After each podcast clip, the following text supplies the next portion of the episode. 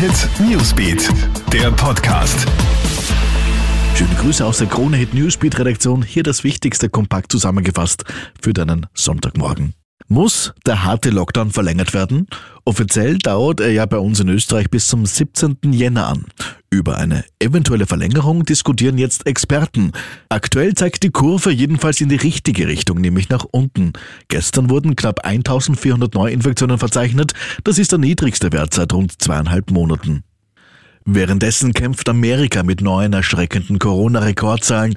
Innerhalb eines Tages sind bis gestern Samstag mehr als 277.000 neue Fälle registriert worden, so viele wie noch nie. Insgesamt haben sich bislang bereits fast 20,4 Millionen US-Bürger mit dem Coronavirus infiziert. Die Zahl der Todesopfer liegt bei fast 350.000. Die USA sind das am schwersten vom Coronavirus betroffene Land weltweit. Und die Italiener müssen sich noch mit dem Skifahren gedulden. Das Öffnen der Skipisten wird vom 7. Jänner auf den 18. Jänner verschoben. Eine entsprechende Verordnung hat der dortige Gesundheitsminister Roberto Speranza gestern unterzeichnet.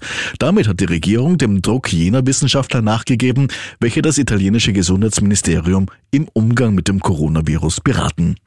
Soweit das Wichtigste für dich kompakt zusammengefasst. Mehr Infos bekommst du natürlich auf kronehit.at. Krone Hit Newsbeat, der Podcast.